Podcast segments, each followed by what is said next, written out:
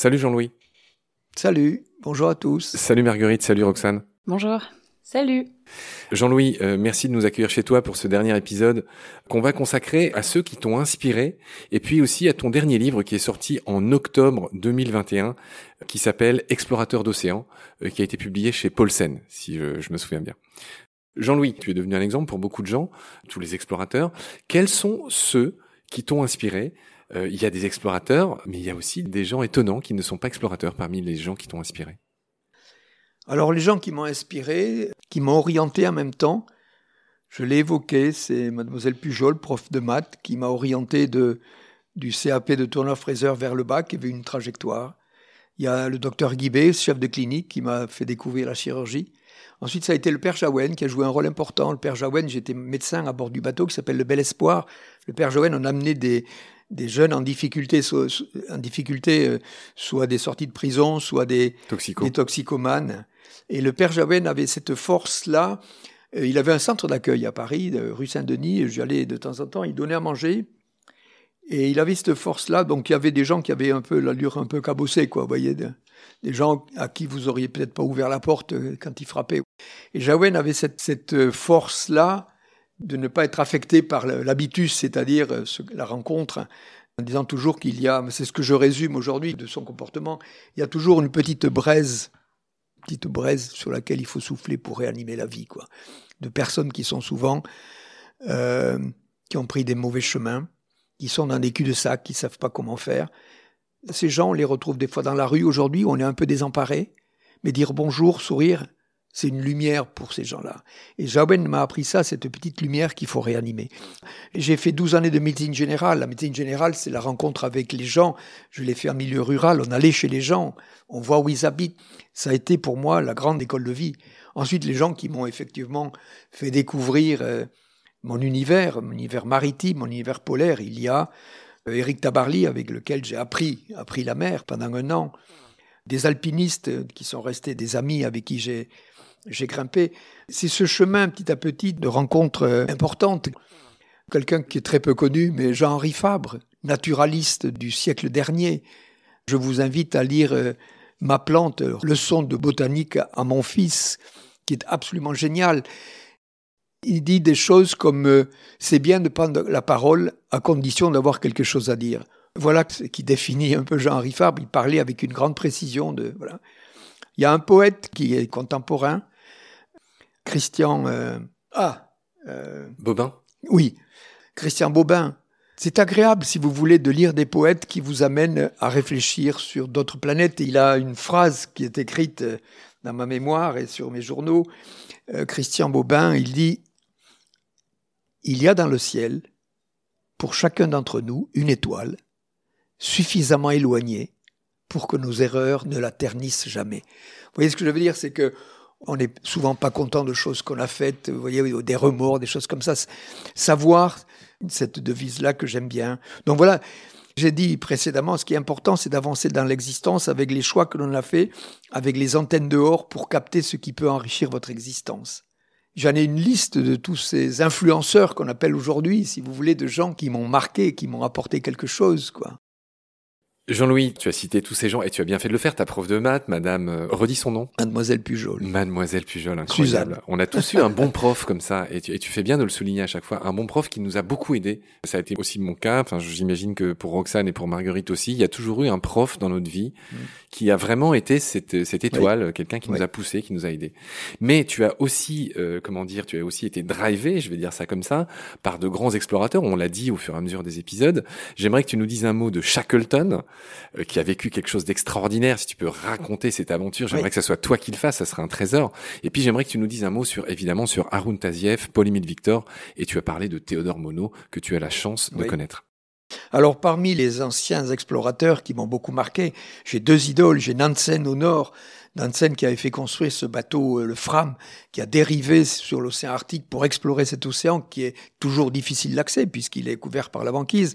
Et Nansen m'a inspiré Antarctica, la construction de ce bateau Antarctica arrondi pour résister, ne pas, ne pas se faire écraser par la glace, mais esquiver la compression de la banquise. On a lu Et donc il s'appelle, euh, je l'ai construit Antarctica, avec des formes très arrondies.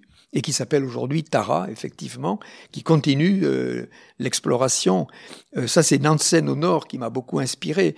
La tentative de conquête du pôle Nord par Nansen est une bravoure, c'est quelque chose d'absolument exceptionnel. Comment ces hommes-là... C'était vers quelle époque? C'est 1893, 1896, quoi. Il y a, bien sûr, il n'y a rien, pas de radio, rien du tout. Ils quittent à un moment donné le Fram pour aller vers le pôle Nord. Ils voient, ils voient que ça va être trop compliqué, qu'ils n'y arriveront pas. Donc, ils ont des chiens, ils sont un peu lourds, ils ont des, un canot, ils font demi-tour. Mais le Fram a continué sa dérive, ils ne le retrouveront pas. Il n'y a pas de radio, il n'y a pas de GPS, il n'y a rien. Et ils marcheront jusqu'à une terre, si vous voulez, au nord de la Sibérie, dans le secteur du Spitzberg, où ils vont se réfugier là et ils vont encore passer une année euh, à construire une cabane, à survivre avant d'être secourus par une équipe d'explorateurs qui venait. Donc cette résistance, cette endurance, cette capacité à, à, tenir est absolument prodigieuse. Ça, c'est au nord. Et au sud, un autre héros, c'est Shackleton, bien sûr. Shackleton, en fait, qui n'a jamais réussi ses expéditions, mais il est toujours revenu avec l'ensemble de ses équipiers. Il va une première tentative au pôle sud. Là, on change d'hémisphère, on est au sud. Il part avec Scott dans une expédition très cadrée par la marine, euh, par la Navy euh, anglaise, quoi, hein, par la Royal Navy. Euh, ils n'y arriveront pas, ils font demi-tour, etc. Nansen décide de faire sa propre expédition au pôle Sud. L'idée des Britanniques, c'est de planter l'Union Jack au pôle Sud. Quoi, hein. Il part avec euh, quatre équipiers. À 100 000 du pôle Sud, il se rend compte qu'ils ont pratiquement plus de bouffe, ou très peu, et qu'il faut faire demi-tour. Sinon, on ne va pas revenir vivant. Et là, il décide d'abandonner à 100 000 du pôle. C'est une force, quoi. Hein. Donc il revient, et là, il, détient le record de la distance hein, au pôle sud. Il est anobli par la reine. Entre-temps, le pôle sud est, conquis par Amundsen d'abord, et les malheureux Britanniques dirigés par Scott qui vont mourir sur le retour. Et Shackleton dit, il me reste un truc à faire, je vais faire la traversée de l'Antarctique. Et donc, euh, il part avec deux bateaux, dont lui, il est à bord de l'Endurance, il se présente en mer de Vedel, qui est un côté, si vous voulez. Et puis la mer de Vedel est encombrée par la banquise, il se rapproche, il n'y arrive pas. Et puis il se rend compte, le bateau va être bloqué, il se rend compte qu'ils ne vont pas arriver sur le continent, ils sont pris par la banquise. Et donc le bateau va commencer à dériver, l'endurance va commencer à dériver. C'est un navire à flanc droit, il n'est pas comme le, le Fram de Nansen ou comme Antarctica. Et bateau à flanc droit, comme ça, il va être serré de temps en temps par la banquise, ça bouge sans arrêt, la banquise, ça dérive. Et donc, commence à craquer, si vous voulez. Et puis petit à petit, le bateau va être broyé. Très vite, ils se rendent compte qu'il faut partir. Donc ils prennent des chaloupes qui sont euh, sur le bateau et, ils vont les tirer sur la banquise jusqu'à atteindre la mer libre pour pouvoir s'échapper. Et ils vont se réfugier sur l'île éléphant. Et là, ils sont 27. Ils sont 27. Ils arrivent sur cette île-là, ils ont deux choses importantes. Ils ont à boire parce qu'il y a un glacier et ils ont des phoques et des manchots dont ils vont pouvoir se nourrir. Et Shackleton dit on va pas rester là parce que l'hiver arrive et personne va venir nous chercher. Et donc ils mettent euh, euh, une chaloupe à l'eau et ils partent à 6 avec un très bon navigateur tenter d'atteindre la Georgie du Sud. La Georgie du Sud, c'est une petite épingle sur la mer de Scotia. Ils sont très peu équipés, il y a 1200 km à faire et ils vont réussir à arriver par la navigation en Georgie du Sud. C'est extraordinaire. Donc, ils arrivent côté vent, ils font l'ascension de la montagne pour aller de l'autre côté, sachant qu'il y a des, des baleiniers, des stations baleinières avec des hommes qui sont là. Et donc, ils disent, il y a 21 mecs qui sont bloqués, qui sont en attente sur l'île éléphant. Et donc, euh, il va organiser le secours et il va ramener tout le monde vivant. Donc, Shackleton et, et cet humain, en plus, c'est un, un, beau gars, une grande gueule sympa, euh, très chaleureux. Donc, c'est un héros britannique, quoi. Hein. donc, euh, et récemment, on vient de redécouvrir euh, l'épave de l'endurance qui avait coulé il y a un siècle. Beaucoup de Britanniques avaient en tête de retrouver cette épave qui a coulé là. Et donc, il y a plusieurs expéditions qui avaient été menées, qui n'avaient pas trouvé. Et là, ils sont partis avec un brise-glace sud-africain. Ils ont traversé la mer de Vedel jusqu'au point où ils pensent qu'il avait coulé. Et ils ont descendu un robot à 3000 mètres. Et donc, vous imaginez là, ce qui se passe à bord du bateau euh, où on a descendu le robot, euh, on voit très bien ces images-là, il y a des écrans partout, euh, et tout d'un coup, qu'est-ce qu'il voit? Endurance. Vous vous rendez compte? Endurance, la, la plage arrière du bateau, mais super bien écrit. On voit la barre, on voit donc le, bateau. On a l'impression que, que ce bateau a coulé et s'est posé tellement lentement. Alors, il a fait 3000 mètres. Il a coulé et il est posé là, sur le fond, il n'est pas du tout recouvert par les sédiments. Donc c'est un rappel de l'histoire, de cette histoire merveilleuse. quoi. Quand euh, on m'a envoyé, un copain m'a envoyé, ils l'ont retrouvé. Tu vas sur Internet, puisque ça arrive tout de suite, et tu vois endurance. Et toute cette histoire du merveilleux de ce héros magnifique euh, nous est tous revenu. quoi. Il y a une autre personne qui vous a beaucoup, enfin qui vous inspire beaucoup aussi, c'est Thomas Pesquet. Oui, alors Thomas Pesquet, il a la chance d'avoir été embarqué. Moi, en 83, j'avais postulé pour être euh, spationaute. C'était la première fois qu'on ouvrait au, au nom euh, pilote. Au nom militaire, quoi, hein, au civil.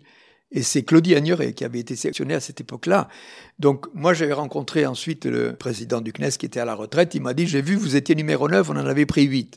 Et il me dit, vous a manqué un truc d'avoir fait une, une publication scientifique. Moi, je m'étais présenté, il y avait deux pages de motivation. Moi, j'avais dit, mais les gars qui sont là-haut, c'est des robots humains. Ils travaillent pendant quatre ou cinq ans pour... Euh, donc, ce sont des exécutants intelligents. Il dit, moi j'ai un CAP de tourneur-fraiseur, moi je suis un super campeur, euh, une capacité d'adaptation aux, situations extrêmes. J'avais vendu ce truc-là et le fait aussi que j'étais médecin avec une outdoor expérience quand même, voyez. Donc j'avais pas été choisi. Mais Thomas Pesquet effectivement fait partie de la série euh, la série des Français qui ont été, il y en a, il y en a pas mal de, Français qui ont séjourné dans la station spatiale. Si vous voulez, Thomas Pesquet fait partie des derniers, avec cette différence par rapport à ses prédécesseurs, comme Claudie Agnoret, que je connais bien, qui était d'une période où on n'avait pas les outils de communication. Donc, euh, ils ont passé, pareil, six mois dans la station sans communiquer. Et Thomas a permis effectivement de partager cette vie euh, de la station spatiale et, et le faire en direct comme on le fait, puis avec des structures communicantes aujourd'hui qui sont gérées par des communicants, a permis effectivement de mieux connaître et de partager la vie de, la station spatiale.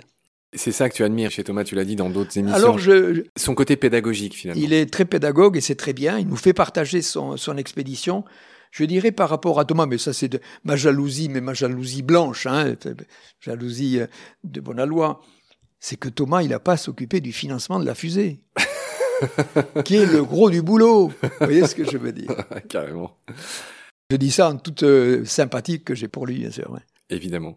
Jean-Louis, je reviens à la charge. Alors, on a déjà parlé de, de Haroun Taziev, tu as déjà raconté qu'il t'avait mmh. consolé de ne pas avoir été ministre de l'Environnement de Mitterrand, mais j'aimerais quand même que tu nous dises un mot sur quelqu'un, je pense, qui peut-être te ressemble, au moins dans ce qu'il a fait, c'est Paul-Émile Victor, et puis peut-être un mot aussi sur, euh, sur Théodore Monod, que tu as déjà mmh. juste évoqué. Oui. Alors, il y a une personne qui me ressemble, effectivement, c'est Charcot. Charcot qui était médecin, qui est explorateur polaire. Charcot rêvait d'être explorateur polaire. Son père, qui était le grand neurologue Charcot, qui est d'où le nom de la maladie de Charcot, son père a dit non, non, attends, médecine, viens. Donc euh, il l'a contraint à faire médecine. Et quand son père est décédé, il a quitté sa carrière de d'hospitalier. il était à la salpêtrière pour se consacrer au bateau, à la navigation et à l'exploration. Moi, c'est un peu le contraire, si vous voulez. Je rêvais de ça, mais c'est la médecine qui m'a amené, si vous voulez. Par la médecine, j'ai pu rejoindre ces explorations. Charcot est pareil. Charcot a, a été comme tous ces explorateurs. C'est intéressant, quand je lis son histoire, je me rends compte des difficultés qu'il avait pour réunir les fonds. Ça fait partie. Mais vous savez, ça fait partie de la préparation psychologique. Moi, on me dit quelle est la préparation psychologique pour aller au pôle Nord que vous avez eu. Je lui dis c'est les deux ans que j'ai mis à trouver les rangs pour le faire. C'est maintenir l'enthousiasme pour le projet, si bien qu'une fois vous y êtes, c'est là. Donc Charcot, bien sûr, après des gens comme Paul-Émile Victor, Paul-Émile Victor, grâce à qui la France a, toujours une base en Antarctique, la base française du Mont d'Urville en Antarctique, Arun Taziev, Cousteau. Autre énorme explorateur au passage du Mont d'Urville. Dumont d'Urville, qui est un explorateur français, qui est certainement le premier qui a mis le pied sur le continent antarctique, euh, dans un secteur qu'il a baptisé la Terre Adélie, du nom de sa, femme, qui s'appelait Adèle, donc, euh, et qui reste effectivement une côte sur laquelle les Français ont basé cette euh, station de recherche. Donc Arun Taziev, qui nous a ramené des films extraordinaires sur les volcans, c'était un super explorateur, j'aimais beaucoup Arun Taziev. Cousteau qui nous a ramené ces images sur la mer. Vous voyez cet euh, épisode-là des explorateurs français, Paul-Émile Victor, Bombard, on peut le mettre, Cousteau, euh, Taziev, sont des gens qui ont ce sens-là de l'exploration, de monter une expédition, et c'est le début de la communication. Voyez, ils arrivent à un moment donné où ils nous ramènent des images avec la naissance de la télévision. Ces gens ont émergé parce qu'il y avait avant la télévision, il y a un truc qui s'appelait les connaissances du monde. Et donc c'était une organisation en France qui était extrêmement structurée, où ces gens-là venaient faire des conférences. Ils allaient partout, un peu comme un chanteur, vous voyez, fait, fait le tour de France des plateaux. Et puis arrive la télévision qui tout d'un coup va nous permettre à tous de découvrir ça. Donc ce sont des hommes qui ont joué un rôle très important dans le lien et la connaissance, donc les volcans, les océans avec Cousteau. Ça fait plusieurs fois que tu fais état de la difficulté que tu as à trouver des fonds. Je te rassure, pour nous, c'est pareil. Hein. À une autre échelle, euh, certes, bah, nous aussi, on rame pour trouver des financements, je te le dis au passage. Et il y en a un autre qui galère et qui me l'a raconté au micro de Baleine sous Gravillon, c'est Laurent Balesta, qui travaille, lui, sous l'eau et que tu as dit aussi que tu admirais beaucoup. Oui, oui Laurent euh, est un plongeur extraordinaire, quoi. un explorateur des profondeurs océaniques. Il a ramené des images inédites. Oui, je le connais bien. Mais la recherche de financement, elle est pour toute entreprise, et je terminerai là-dessus, euh, on me demande comment devient-on explorateur. On est tous des explorateurs à partir du moment où on veut inventer sa vie. Explorer, inventer sa vie, c'est partir en exploration de sa propre existence. J'ai des médecins qui m'ont dit un jour, oh, c'est toi qui as fait le bon choix, nous on est installés, on a une clientèle, on a des... Je dis, mais attends, mais ma vie, arrête de rêver de ma vie, elle n'est pas faite pour toi. Par contre, on a quelque chose qui peut être en commun, c'est l'exploration. On a appris l'allopathie dans les universités en France. Il y a des Chinois, des Japonais, il y a d'autres façons d'aborder la médecine. Et donc c'est ça qui est intéressant. Tout chef d'entreprise est un explorateur qui va essayer d'inventer une solution de manière à faire tourner son entreprise. Donc ça c'est quelque chose qui est important. Et je le souligne encore une fois, soyez des explorateurs engagés de votre temps pour être des acteurs du monde de demain. Je voudrais que tu finisses cette émission sur une autre citation que tu as fait tienne, euh, d'un autre de tes inspirateurs, un homme politique cette fois, euh, Jean Jaurès. Il y a une phrase de lui que tu aimes répéter, j'aimerais que tu la dises dans Baleine sous gravillon. Oui, dans les questions environnementales d'une manière générale, je trouve qu'il y a beaucoup d'utopies, de choses qui sont difficilement applicables à des échelles globales très larges. La solution, elle ne peut se faire que par l'addition de chacun de nos comportements. Chacun doit être efficace sur sa zone d'influence et ne pas perdre de vue sa motivation personnelle. Et je trouve que Jaurès a fait un discours en 1903 à la jeunesse. Et il faut le lire, ce discours. Il est d'une actualité incroyable. Parmi toutes les recommandations qu'il met dans ce discours, il a une phrase qui est essentielle, qui doit toujours nous guider, aller à l'idéal tout en comprenant le réel. C'est ce mariage-là entre ces intentions profondes d'un monde meilleur, le marier avec la réalité du monde. C'est ce lien que tout individu doit tenter de faire pour qu'il y ait une solution globale. Jean-Louis, j'en arrive à ma toute dernière question qui est un peu la tradition. J'aimerais te faire réagir sur le titre de notre podcast, Baleine sous gravillon. J'aimerais que tu prennes quelques instants pour réfléchir et pour nous dire, si, si tu n'en penses rien, c'est pas grave, mais ce que ça t'inspire Baleine sous gravillon? D'abord, quand euh, j'ai lu Baleine sous le gravillon, je pensais que la phrase avait été escamotée. Je voyais pas qu'est-ce que faisait le gravillon après la baleine. Après, j'ai regardé que c'était une réalité. Baleine, c'est quelque chose qui est gros, et le gravillon, c'est quelque chose de petit. Donc, qu'est-ce qui peut se cacher sous ces petits gravillons dont peut-être certainement les découvertes grandioses peut-être partent de petits événements? Je vois que tout le monde fait oui de la tête. Il n'y a effectivement rien à ajouter. Merci Jean-Louis. Est-ce qu'il y a une dernière chose que tu voudrais dire avant non, je de, dit pas mal, de te taire à jamais dans Baleine sous gravillon On espère t'avoir bientôt, bien sûr, je plaisante. Est-ce que Roxane et Marguerite, vous avez une dernière chose à dire ou à demander à Jean-Louis? Euh, oui, où est-ce qu'elle est la candidature pour passer un ou deux mois sur le Polar Pod? Alors, il faut être euh, d'abord marin de la marine marchande, ensuite ingénieur avec une connaissance euh, scientifique des instruments. Ensuite, il y a deux autres personnes qui peuvent être ingénieurs, qui peuvent être un marin supplémentaire. Il y a cette latitude-là. Pour le moment, le Polar Pod n'est pas encore construit. Le départ, c'est 2024. Donc, on s'occupe pour le moment de ceux qui vont faire tourner. Euh... Moi, j'avais une question pour vous. Qu'est-ce que vous faites? on est toutes les deux en études de journalisme à la faculté de Nanterre, de journalisme culturel en fait. Oui, toutes les deux. En radio, toutes les deux, je crois. Ben, il n'y a pas plus explorateur, si vous voulez, que le métier de journaliste. Et donc, euh, Moi, j'ai 75 ans, si vous voulez, donc j'ai une bonne partie de mon existence qui a été réalisée. Je peux vous parler, vous avez compris que mon, mon parcours n'a pas été simple, mais il a été le fruit d'une curiosité, résister à la tentation de l'abandon. Si vous avez fait ce choix, c'est que vous avez une lumière, à un moment donné, je parlais tout à l'heure, qui s'est allumée en me disant c'est ça que je vais faire. La lumière, si vous voulez, elle éterne de temps en temps. On me dit vous êtes passionné, ça a l'air facile, vous êtes passionné. Et la passion, c'est comme le feu. Si vous ne mettez pas des bûches, ça s'arrête. Et de temps en temps, les bûches, elles sont pas au fond du jardin, il faut aller loin les chercher. Donc continuez sur la voie de vos rêves, même si le chemin est difficile. Et pas de meilleure fin pour cette émission. Merci beaucoup Jean-Louis de nous avoir reçus. Merci Nathalie de nous avoir accompagnés pendant cette interview, ton assistante Nathalie sur Polarpod et bien d'autres projets. Merci Marguerite, merci Roxane. Et on espère à bientôt et on va suivre avec intérêt le lancement euh, des travaux et le lancement tout court de Polarpod. Euh, salut Jean-Louis, à bientôt. Et bien à la prochaine, au revoir. Au revoir. Salut. Pendant notre combat, nous deux, tu avais l'œil du tigre, tu en voulais ce soir-là. Il faut que tu retrouves ça maintenant. Et la seule façon, c'est de recommencer au commencement. Tu vois ce que je veux dire?